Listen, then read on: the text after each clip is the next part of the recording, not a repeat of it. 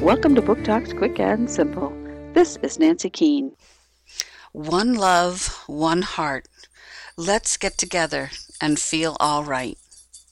You may have heard this song on commercials for vacations to Jamaica. But do you know who originally sang this song? His name was Bob Marley, and he was a famous reggae musician from Jamaica.